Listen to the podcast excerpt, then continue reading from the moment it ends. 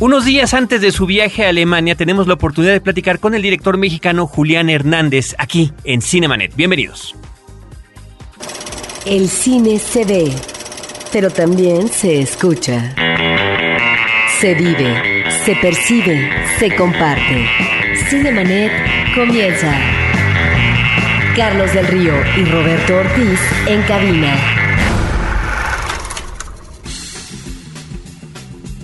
www.frecuenciacero.com.mx es nuestro portal principal. Este es el programa de cine Cinemanet. Yo soy Carlos del Río, les doy la más cordial bienvenida y saludo, por supuesto, a mi amigo y compañero Roberto Ortiz. Pues Carlos, tenemos el gusto de encontrarnos de nueva cuenta con Julián Hernández, que además hay un dato muy interesante. Parece ser que es el primer cineasta que es invitado durante tres ocasiones al Festival de Berlín para presentar las diferentes películas que ya han estado ahí, una de ellas con un premio importante, de tal manera que esto nos habla también de esta presencia ya de relieve internacional por parte de ciertos cineastas mexicanos. Julián, de verdad que nos da muchísimo gusto tenerte aquí nuevamente, ya había pasado un buen rato, nos hemos visto en otros eventos y demás, afortunadamente eso nos da mucho gusto, pero que estuvieras aquí en los micrófonos de Cinemanet desde el episodio número 25, en aquella primera etapa de nuestro programa, en aquel momento estabas regresando, me parece, de Berlín con El cielo dividido, pero tuvimos también ocasión de platicar de Mil nubes, que, siempre me gusta que seas tú el que diga el título completo por temor a equivocarme. Claro, es Mil nubes de paz cerca en el cielo, amor, jamás acabarás de ser amor.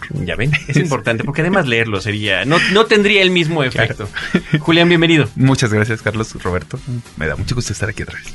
Pues mira, ¿cuáles son las expectativas que tienes en este festival? Porque encuentro cosa que finalmente habrá que celebrar, que hay eh, todo un apoyo previo a lo que es la presencia de la película en el festival y seguramente en la competencia, lo cual no siempre es así en otras películas mexicanas. Y que esto tiene que ver obviamente con un esfuerzo, con una tenacidad, con un antecedente eh, muy elocuente en el caso no solamente de Mil Nubes, ¿no? sino de El Cielo Dividido. Y ahora encontramos en la televisión, en conferencias de prensa, etcétera, bueno, la posibilidad de que se externe esta información para una película que ingresa de nueva cuenta a un festival. Sí, este, el proceso de la película ha sido todo muy novedoso para nosotros. Como ustedes saben, en el caso de las películas anteriores nos fue como muy complicado levantarlas en principio y después el proceso de la postproducción siempre fue muy complicado. En este caso de, de Rabioso Sol, Rabioso Cielo, de principio tuvimos como el apoyo del Foprocine, ¿no? El apoyo de la Escuela de Cine de la UNAM, el CUEC, que nos facilitó en mucho la realización de esta película. Todo esto también tiene que ver un poco ahora con el, el momento en que se supo que la película ya estaba invitada para el Festival de Berlín. De entrada llegamos en un momento momento mucho mejor que el de las películas anteriores en que la película no estaba acabada y teníamos que correr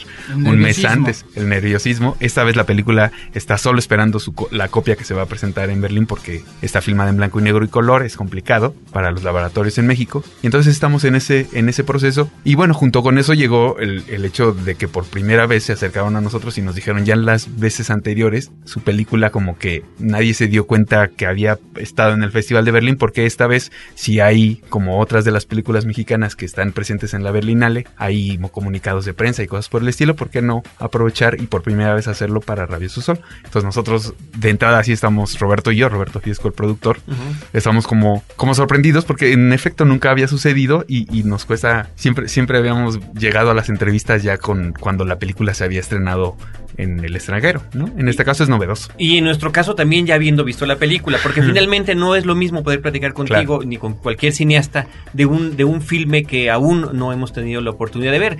Pero me parece, eh, Julián, y habrá que festejarlo. Digo, realmente ojalá hubiera sido así el apoyo para los, las ocasiones anteriores, sobre todo con, con los reconocimientos que finalmente han obtenido tus filmes, de crítica, de público y también en, en premios eh, o en festivales de esta naturaleza. Pero bueno, yo creo que es importante aprovechar el momento porque también puede significar que mucha gente te termine de conocer porque quizás habrá quien vio el cielo dividido, habrá quien vio Mil Nubes, habrá quien no vio ninguna.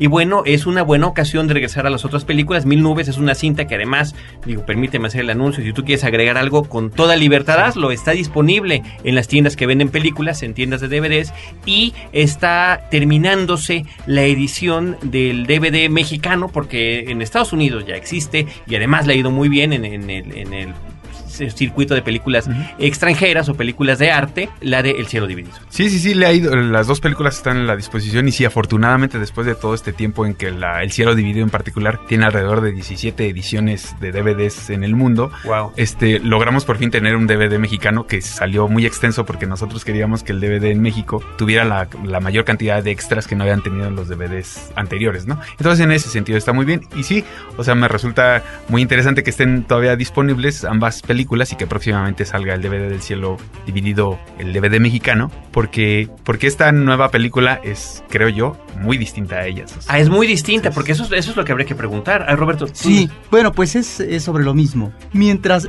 mil nubes de paz cercan el cielo, amor, jamás acabarás de ser amor, nos presentaba a un joven homosexual dentro de un contexto difícil, rudo, marginal, ¿sí? Que hay ahí un retrato eh, muy fehaciente por parte tuya. En el caso del cielo dividido, estamos ante dos jóvenes universitarios, es decir, otro estatus socioeconómico, ¿sí? Entonces, yo no sé si en esta tercera película nos estás ofreciendo otra opción a propósito de una cuestión no propiamente de clases, pero que tiene que ver con eh, el ser humano circunscrito a una realidad que tal vez lo está determinando y que son dos miradas en dos realidades diferentes en tus eh, primeros dos largometrajes. ¿Esta sobre qué se trata?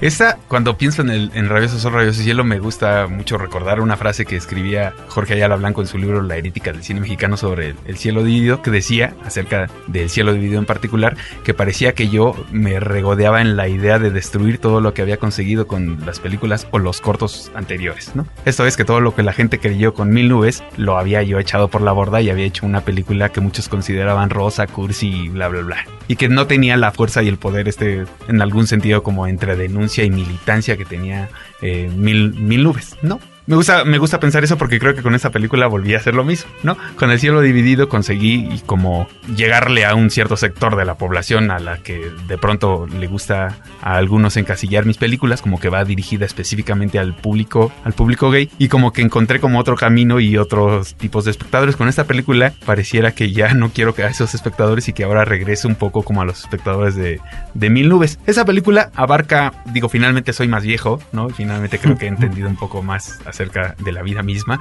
Y entonces el, el, espectro que abarca al respecto de los personajes protagónicos de la película es un poco más amplio. Hay desde personajes que se mueven como en los espacios sórdidos, digamos, de algún sentido y oscuros de mil nubes, hasta otros personajes muy felices y muy alegres que se mueven con el, como en el espacio del de, cielo dividido. Entonces creo que en ese sentido es el espectro mucho más amplio, aunque sí, y Roberto lo dice bien, es una película una vez más un poco oscura. Ahora, y digo, es una cosa meramente técnica, pero no deja de ser curiosa, ¿no? Eh, mil nubes en blanco y negro, el cielo dividido a colores, y ahorita nos estás comentando que justamente está terminando la copia que vas a llevar a Alemania, eh, porque los laboratorios se les está costando trabajo este asunto de, manejar una parte en blanco y negro y otra parte a colores, ¿no?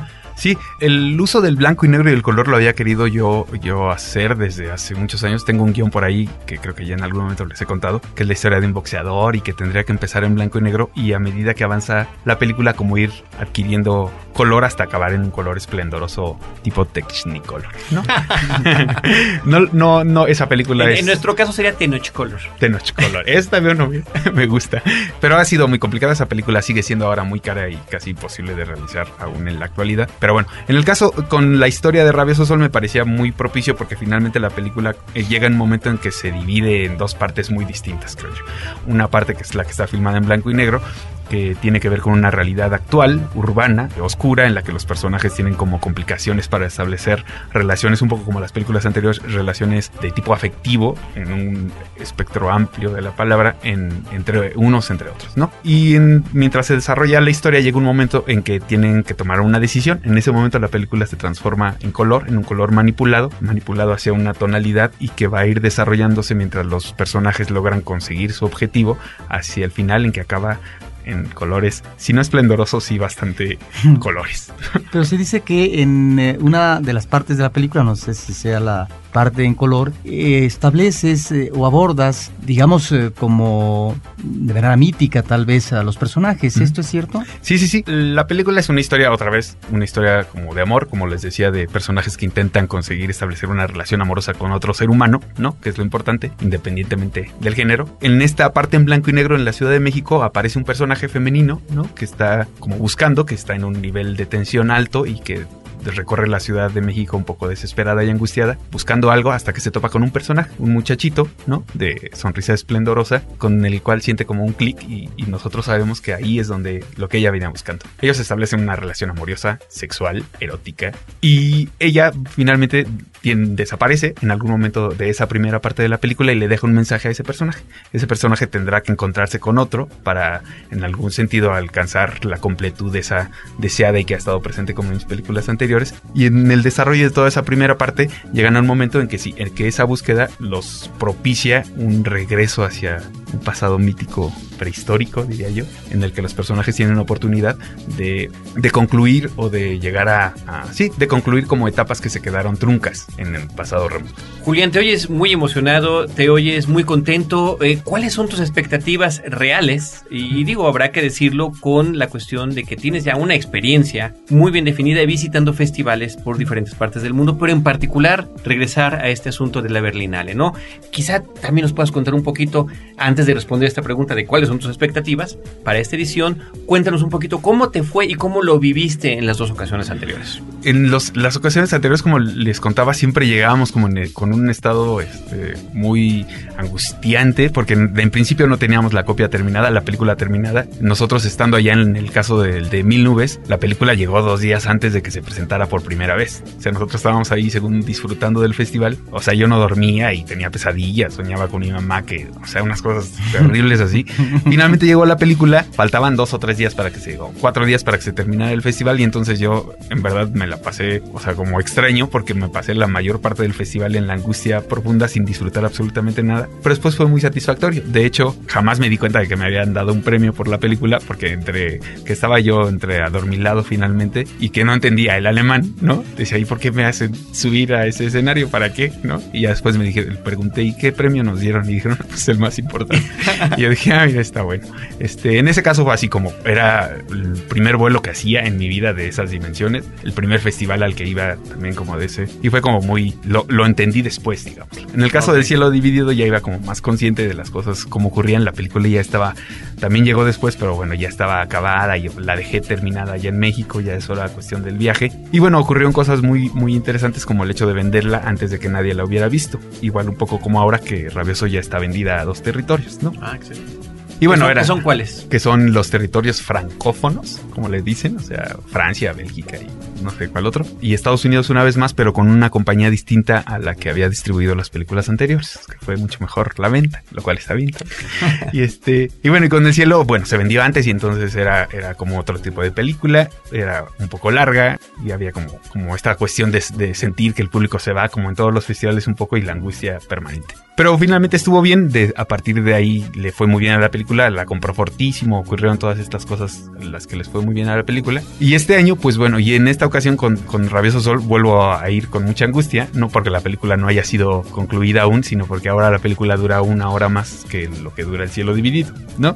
En principio. Aunque es una película muy distinta, o sea, no es la película, El Cielo Dividido era una película que se encerraba en determinado momento, ¿no? Eran dos personajes, ahora hay una multitud de locaciones, los hay cuatro personajes, es como suelen decir por ahí que tiene más aire, ¿no? O sea, lo cual yo no entiendo claramente, pero bueno, la película viaja por la ciudad y en ese sentido es como mucho más entretenida, digamos, ¿no? He cambiado, creo que he superado un poco el plano secuencia, ¿no? Ok.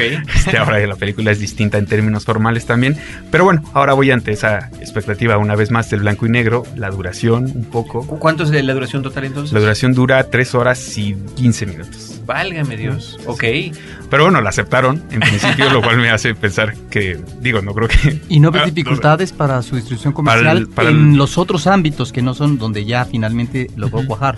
Sí, por supuesto. O sea, de entrada, donde veo dificultades es en México, que es el territorio para el cual, digo, originalmente hago las películas, ¿no? Para los mexicanos. Sí, lo veo muy complicado y, pero pues tendré que asumir las consecuencias de haber hecho una película de esas dimensiones. Lo tendré que asumir yo, en principio, Roberto y yo, y después el distribuidor que tenga que enfrentarse con los exhibidores para que le digan, oye, tu película, pues le daremos una función a las a las 8 de la noche, si bien nos va, ¿no?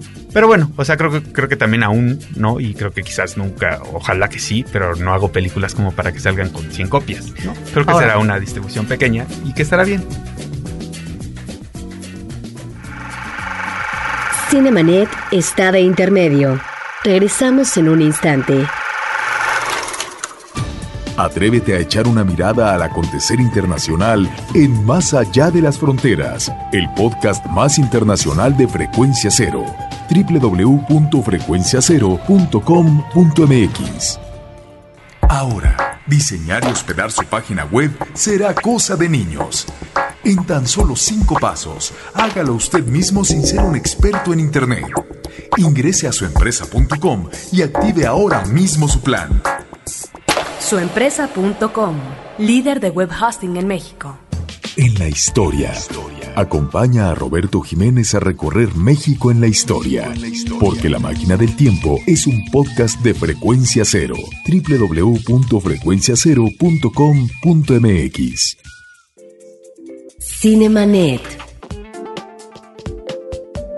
pero no es desalentador observar, digo, la película puede tener una duración de una hora cincuenta, promedio, dos horas. El problema es que el público mayoritario, el público que va a las salas comerciales, después de dos horas dice, es muy cansado, la película es muy cansada, ya digamos, como que ya hay un límite en que se agota la paciencia por parte, hablemos de público masivo. Este finalmente es un comportamiento como espectador. No es desalentador el hecho de que encuentres inmediatamente el eco en la distribución, comercialización en otros países y que en México, y lo sabemos desde el inicio con Mil Nubes, tengas que tocar puertas para que finalmente haya, haya una resonancia, no ya como premio en términos de respuesta del festival, sino para que tu película llegue y que en el plano de la distribución y de la exhibición, si resulta a veces eh, muy difícil porque, ¿por qué? Porque el mercado no está consolidado o porque simplemente no hay interés. ¿Qué es lo que pasa? Pues creo que no hay interés. No, pero no interés del, no falta de interés de parte del público, sino falta de interés de parte, en principio, de los distribuidores,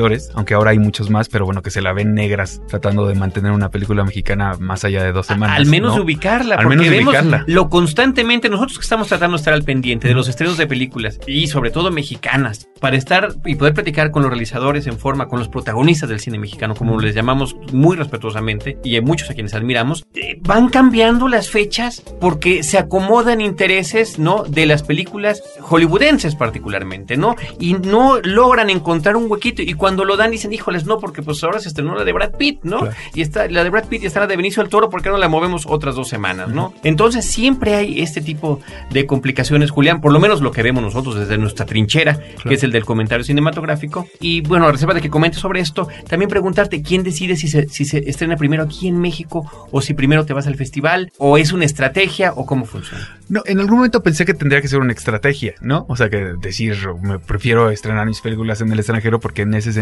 ante los demás, les da una, especie de credibilidad o de aura de película que vale. Sí, sí, sí, esa serie de cosas que ocurre, lamentablemente. Y bueno, creo que en ese sentido sí en algún momento lo pensé, pero no, las cosas se han dado así un poco. O sea, yo pretendía estrenar el año pasado en Guadalajara, era impensable porque sí abusé de muchas cosas, ¿no? Me equivoqué en otras. Y entonces tuvimos que alargar el proceso, el proceso de la película que se llevó hasta este diciembre, en el cual ya pudimos enviar a Berlín una copia definitiva, por lo menos en video, en video con diseño sonoro, con todo, con el corte definitivo, que fue la película que ellos escogieron. Pero bueno, han dado, se han dado las cosas así. En esta ocasión no es porque yo lo haya, ninguna ha sido porque yo lo haya buscado, aunque sí lo pensé después del cielo dividido. Incluso dije, prefiero, yo creo que lo que tendré que hacer es estrenar mis películas en el extranjero para lograr eso que ocurrió con las anteriores. Pero bueno, eso es lo que yo pienso. En este caso ha ocurrido como de man, se ha repetido el, el acontecimiento ya tres veces. Espero que en lo que sigue pueda ser igual, ¿no? Que la película se venda también a los territorios que le restan y así No, y que haya el interés y la oportunidad también del público mexicano de verla, pero bueno, pues finalmente no le afecta que la película ya haya participado y sobre todo mientras mejor papel haya tenido, sobre todo en la cuestión de premiaciones que ya te ha tocado estar en, en, todo eso, para llamar un poco más la atención. Sin embargo, ahora los reflectores pues sí están alumbrándote, ya hay antecedentes y hay toda una expectativa. A propósito de la cuestión de la duración, habría un, dato reciente, ¿no? Digo, de una película recién estrenada, me mencionaba yo Benicio del Toro, El Che de Steven Soderbergh, ¿no? Que realmente es una película de cuatro horas de duración, que tal cual es como la presenta Steven Soderbergh en Cannes, y para la cuestión comercial, pues deciden dividir la Che primera parte y Che segunda parte, y simplemente partir en algún punto de la película, ¿no? ¿Podrías imaginar algo así con tu película? en, algún, en algún momento lo pensé, ¿no? Lo pensó sobre todo Roberto, que dijo, pues ya mejoras dos, ¿no? Hace una que sea en blanco y negro y otra que sea en color y así como si fueras Ismael Rodríguez y ya las, las exhibimos con, continuará próximamente, ¿no? como si existiera el pesime todavía en primera función y segunda función ah, y verlo así, ¿no? Claro. Este, Porque ir al baño también. Claro, por supuesto. de verdad. sí, pero ay, es que no lo sé, es que me cuesta, no quisiera ser así un petulante, así que dice, Pasolini decía que uno no le pide al espectador más de lo que uno ha puesto de, esfuerzo para hacer la película, ¿no? Pero bueno, o sea, creo que Ay, es que no lo sé todavía. Estoy en ese proceso en el que. Podría ser, podría, ser, entonces. Sí, podría ser. Pero también depende cómo esté estructurada la película. Claro. Y se admite esa situación porque recordemos una película de Sergio Leone que no sé si es Érase una vez en América, que parte, es el mundo de la mafia, que parte de un flashback por parte de Robert De Niro y la película es muy larga. Sí. Y entonces se dividió en dos partes, pero realmente era incongruente. Porque entonces la gente que iba a ver la segunda parte y un flashback, bueno, ¿dónde, ¿de dónde me agarro? ¿Dónde comienzo? Claro. No es esta continuidad propia de una narración lineal, porque aquí estábamos ante el flashback constante. Entonces no sé si en ese sentido tu película no lo admita. Fíjate que, digo, esa es excelente película, además con James Woods también, que es el amigo traicionero de Robert De Niro. Pero en el caso de la película del Che también parte de una serie de flashbacks. Esta cinta inicia con una serie de entrevistas que él está teniendo en Nueva York con la CBS, con la televisión estadounidense, y a partir de algunas preguntas nos remitimos a los pasajes cuando conoce a Fidel Castro, toda la incursión en Sierra Maestra, en Sierra Maestra ¿no? Y finalmente, es más, la, la primera parte acaba antes de que lleguen. Están a creo que 300 kilómetros de llegar a La Habana, ¿no? sí. Entonces, este, tú sabrás, nosotros te insisto, no la hemos visto, no sabemos, no sabemos. Es, como Nos sentimos indefensos de esta manera, Julián. Pero podría ser, entonces sí, tal vez. Es, complicado porque, como ustedes saben, aunque mi manera de filmar haya como, digamos que cambiado, ¿no? Creo yo para mejor, espero que para mejor.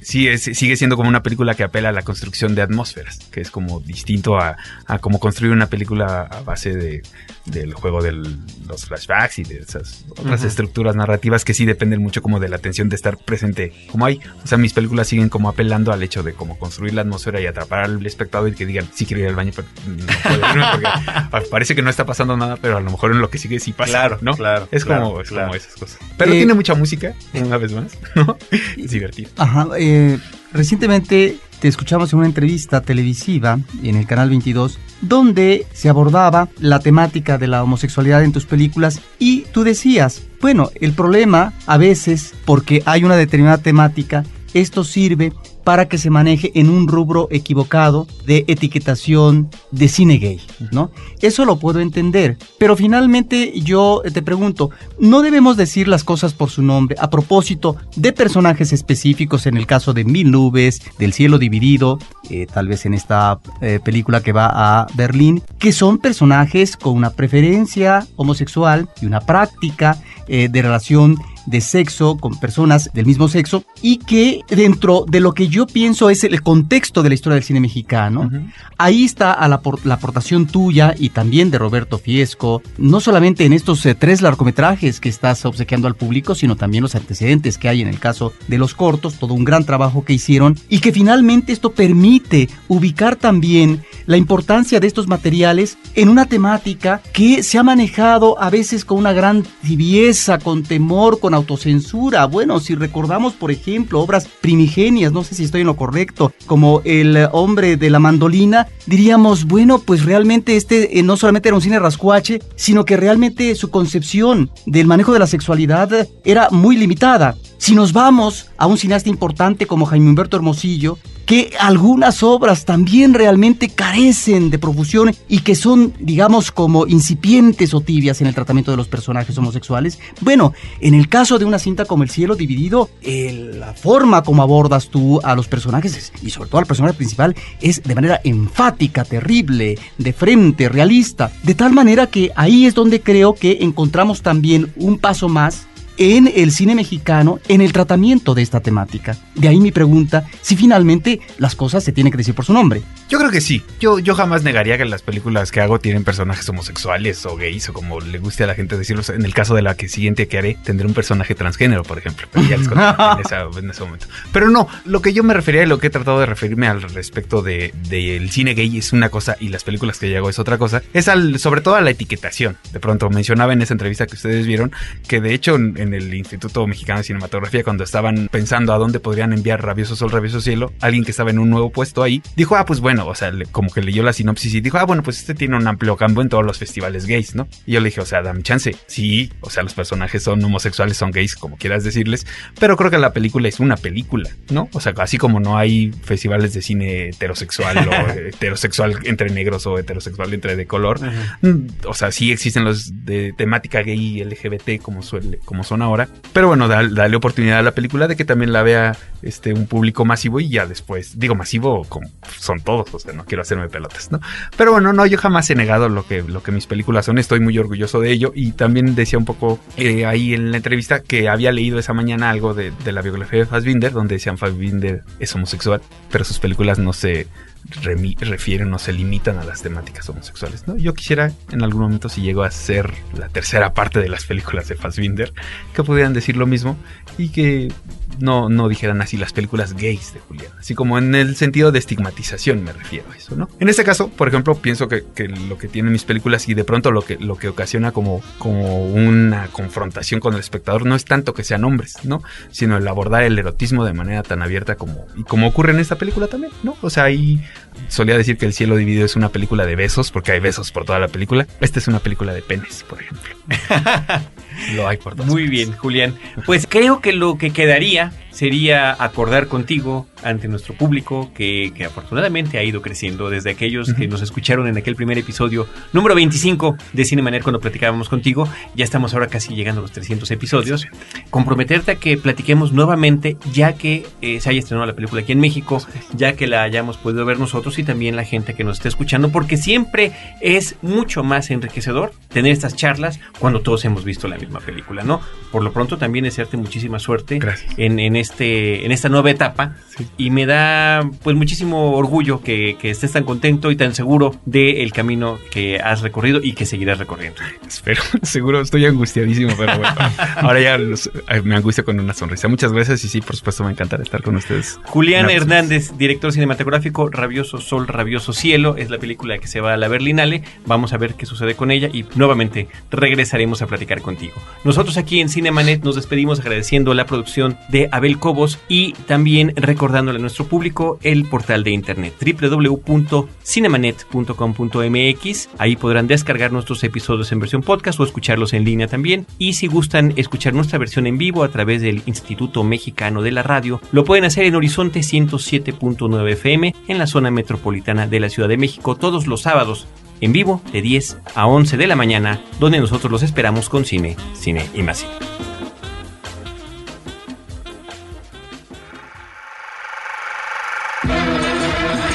Cinemanet termina por hoy. Más cine en Cinemanet. Frecuencia cero. Digital Entertainment Network.